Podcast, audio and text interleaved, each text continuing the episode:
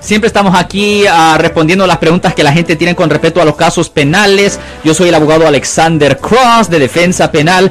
Ah, siempre le ayudamos a la gente aquí en el área de Bahía con los casos penales, incluyendo los casos de manejo bajo la influencia, manejar sin licencia, violencia doméstica, hurto o robo, peleas físicas, asalto, agresión, casos de drogas, todos los delitos graves y los delitos menores. Obviamente siempre estamos en vivo en la Grande 1010 todos los martes y viernes a las 12 y 35 para responder a las preguntas aquí en el aire, aquí en vivo en la 1010. Pero hoy, Marcos. Yes, sir. Vamos eh, a un reporte. hablar ¿no? de un reporte penal, ah, Ajá, un, un reporte reporte, criminal, un Ah. reporte de policía y de nuevo Juan José. A ver, Juan José se llamaba. Sí, esta persona, un Ajá. reporte de policía que tenemos de Los Ángeles. Pues Ajá. vamos a empezar.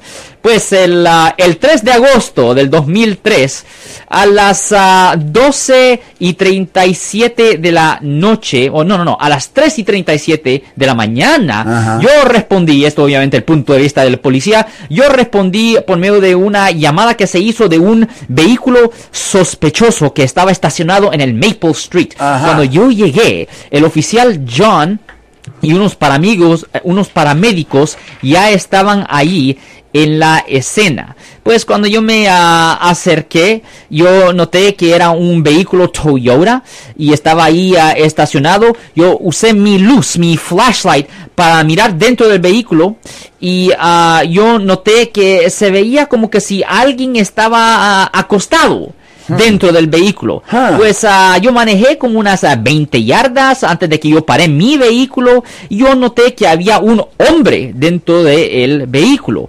Al momento de que yo salí de mi ah, vehículo de patrulla, me puse en contacto con este ah, hombre y noté que había una muchacha, después identificada como la víctima, Juana, ahí acostada en ah, el asiento de atrás de pasajero y noté que sus pantalones estaban ah, debajo de sus rodillas ah, exponiendo sus panties. Ok, so entonces este oficial va, llega, encuentra un auto, Sí. el auto tiene un hombre y atrás una mujer, una joven, no sé. Menor de edad. Mm. Menor de edad. Obviamente lo que le aparentó a él que era menor de edad que después se confirmó. Exactamente, 16 Entonces, años. eh, y la, ugh, 16 años, Sí. eh, la parte trasera del auto y con los pantalones hasta la rodilla.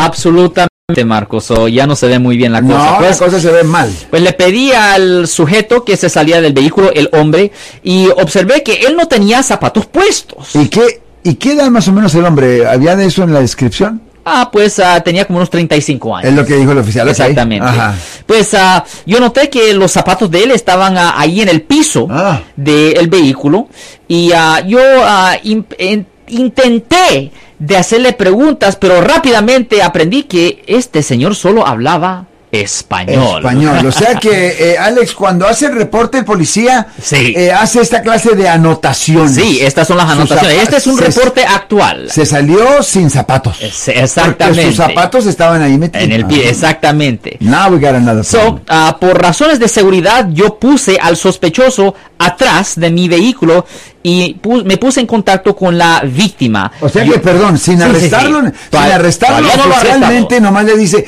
y la policía puede hacer eso. Lo puede hacer para protegerse, porque no sabe si tiene armas ni nada así. joven, por favor, mire, voy a hablar con esta muchacha, váyaseme, por favor. Solo lo está deteniendo. carro, Exactamente. carro, y luego laquea, él no se puede salir. Exactamente, Ah. Marcos. Lo laquea Lo para que no se pueda salir. ah.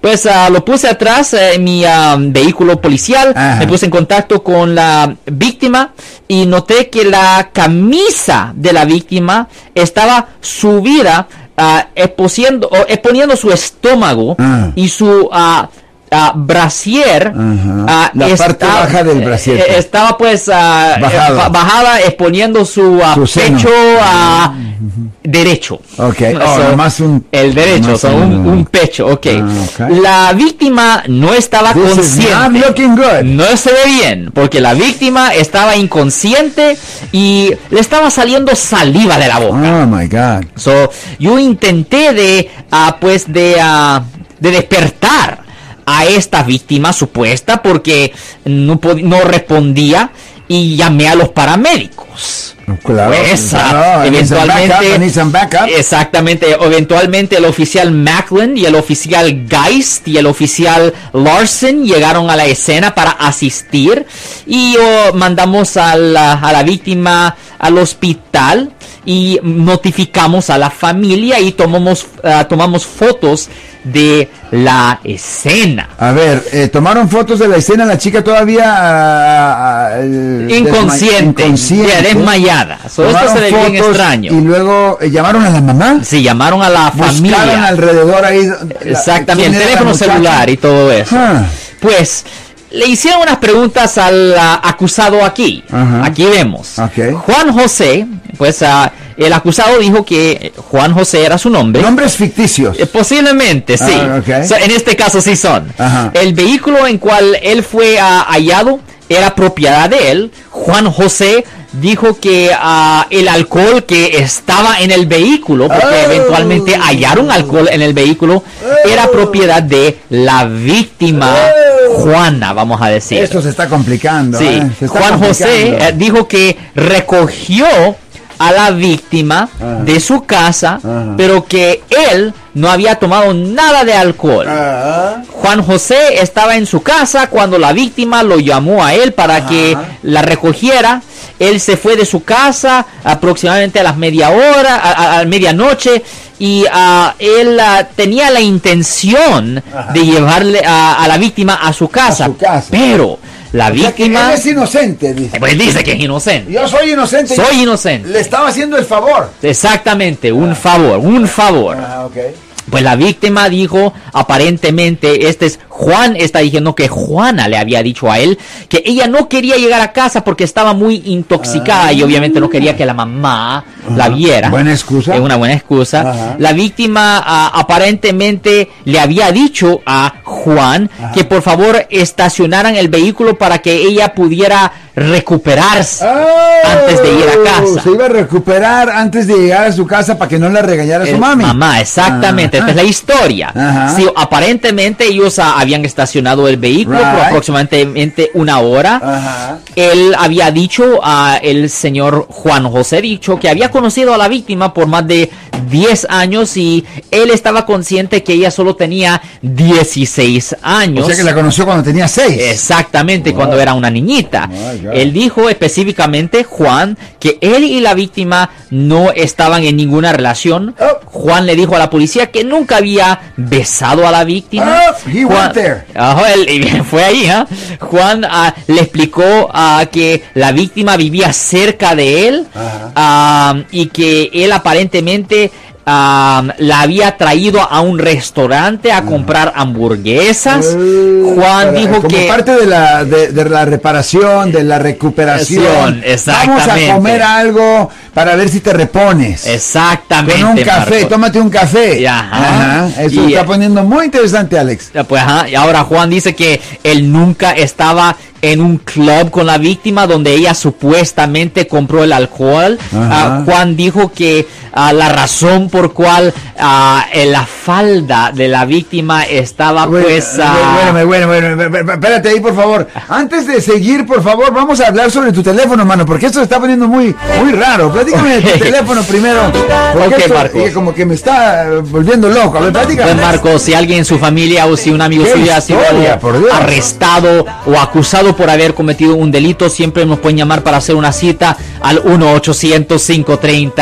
1-800-530-1800, Marcos. Bueno, hemos llegado al momento en el cual le preguntan al señor, bueno, está bien, so far so sí, good. so far so good. Pero ahora, ¿por qué es que encuentro a esta niña? Porque eso es lo que es, con la falda para arriba y exponiendo un seno. Exactamente, eso Juan aparentemente dijo que la falda estaba jalada hacia para arriba ah, porque ella estaba vomitando. Y el sospechoso explicó que ah, el pecho de la víctima estaba pues expuesto, porque ah, la falda estaba muy floja Ya.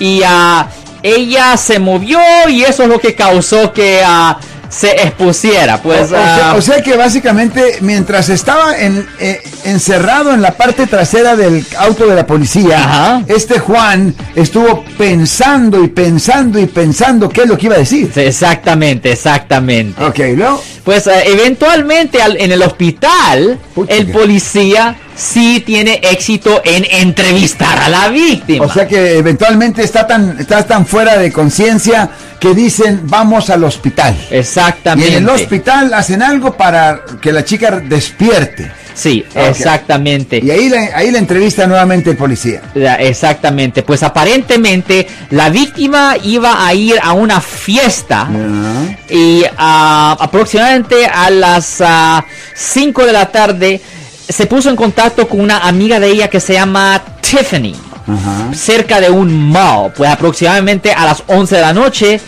ah, ella llamó am, al sospechoso a que la recogieran. So, aparentemente so far, esta okay. parte de la historia sí eh, es buena. Ajá. Y aparentemente él llegó al mall a recoger a las dos ah, víctimas y para llevarlas a una fiesta de casa, o no a un club, pero a una fiesta de casa. Ajá, pero Son- ¿y ahora son dos víctimas? O sea, Pues, que, no, no, es una víctima, pero tiene una amiga con él.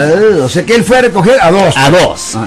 Ahora, y, el y so- las dos eran niñas. las dos eran de 16 años. Ah, ya. El sospechoso después se fue de, De ahí. 35 años. Exactamente, 35 años. Les dejó ahí en la casa y aproximadamente a, a las Ay. medianoche la otra muchacha, la Tiffany, se fue de la casa con su hermana. So la dejó ahí sola. Right, right. Pues la víctima dije que se quedó ahí en la casa y después que no se recuerda nada más, pero que dijo que el amigo de la familia, el sospechoso, ah, eventualmente sí ah, la estaba texteando para ver cómo estaba, si se sentía bien, etcétera, En etcétera, fiesta, etcétera, ahí en la fiesta. Ajá. Ella dijo que ah, sí se había tomado una botella entera de tequila, pero que no tiene mucha memoria de lo que pasó.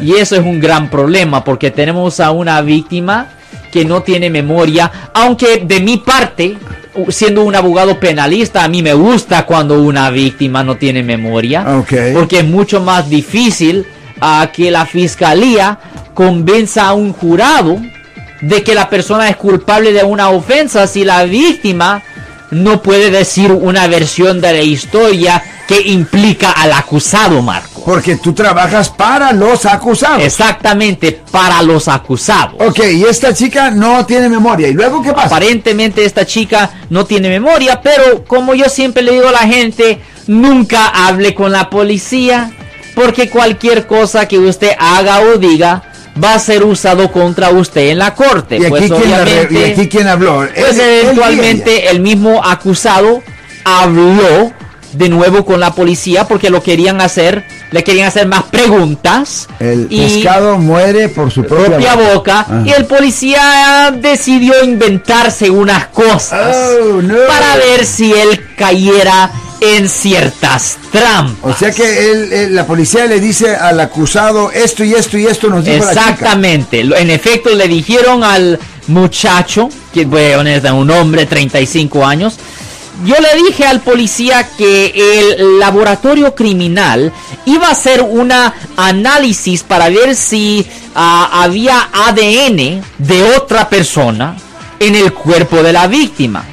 El sospechoso dijo que ah, él estaba, él estaba, sabía de que lo que era ADN y ah, yo le expliqué al sospechoso que ah, todos tenemos ADN individual, ADN único y le dije al sospechoso que cuando el análisis se iba a completar que los resultados iban a enseñar iban iban a enseñar si por lo menos las marcas de él la sangre de él posiblemente semen o ah, huellas digitales de él iban a estar líquidos. ahí exactamente Saliva, algo así.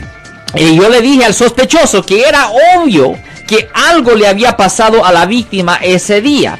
Yo le pregunté al sospechoso lo que había pasado y el sospechoso respondió con no me recuerdo. Pero después el sospechoso Ah. dijo, ah, pero sí me recuerdo haber, haber llegado a la estación de la policía. Pues yo le dije al sospechoso que él sí manejó esa noche y que él estaba consciente de lo que hizo y que la víctima había contratado clamidia. Y la ¡Oh! víctima me había dicho a mí, el policía, de que ella nunca había tenido relaciones sexuales ¡Oh! antes, Porque era una chiquilla. porque era una chiquilla, y que clamidia es una, mm, especie de enfermedad. una enfermedad que solo se puede obtener por medio de tener relaciones sexuales. Correcto. ¿Entiende? Y el problema es que obviamente el sospechoso ah, a ese punto está teniendo problemas en responder a lo que dice ah, el policía. Y a lo largo él dice, pues ah, vamos a ver lo que pase. Y le pregunté al sospechoso si los resultados iban a indicar que él me está diciendo la verdad o que estaba mintiendo. Oh. Y el sospechoso simplemente respondía, pues vamos a ver lo que ocurra, vamos a ver el resultado. Pues el sospechoso dijo que el ah, resultado médico iba a enseñar si él era culpable o no. Yo le pregunté al, sospe- al sospechoso si había posibilidad de que él le había hecho algo a la víctima, que pero simplemente no recordaba. Y el sospechoso dijo, pues ah, no, yo no creo. Y yo le pregunté, pues, cómo agarró la enfermedad. Y el sospechoso dijo, pues, yo no, no, te puedo decir. No te puedo decir. Ah, Y honestamente, not good. no es bueno, pero lo mejor es no hablar con la policía. Nunca hable con la policía. And that's the moral of the story. Porque se ve muy sospechoso. La cosa entera se ve sospechosa, Marcos. Que muy no hable. sospechosa. Que no hable con la policía. Especialmente si te agarran en una condición infragante como la cual estaba este señor. Exactamente, Marcos. My God. Exactamente. ¿Qué más vas a pensar si ves esta- si yo que no soy policía llego a esta escena Ajá. digo yo en mi ignorancia y mi inocencia, Su inocencia. diría yo, pues algo raro ha de haber ocurrido. aquí. Algo raro, algo Veo bien extraño porque como veo al señor, Ajá. mm, ¿Cómo sin el alcohol? ¿Por qué Mm. no tenía za- zapatos? ¿Por qué Mm. se estaba expuesta el Very, pecho de la muchacha? very, very la panty de la muchacha. Bien, bien, bien sospechoso. Bueno, Alex, nos despedimos. Sí, Marcos. ¿De qué manera, por favor? Sí, Marcos, y siempre estamos aquí todos los martes y viernes a las 12 y 35 aquí en la radio 1010 AM para responder a sus preguntas con respeto a los casos penales. Y siempre este podcast lo pueden hallar con buscar a nuestro programa Duda Irrazonable con el abogado criminalista Alexander Cross y si alguien en su familia ha sido arrestado, llámenos 1-800-530-1800. Thank you very much, Alex.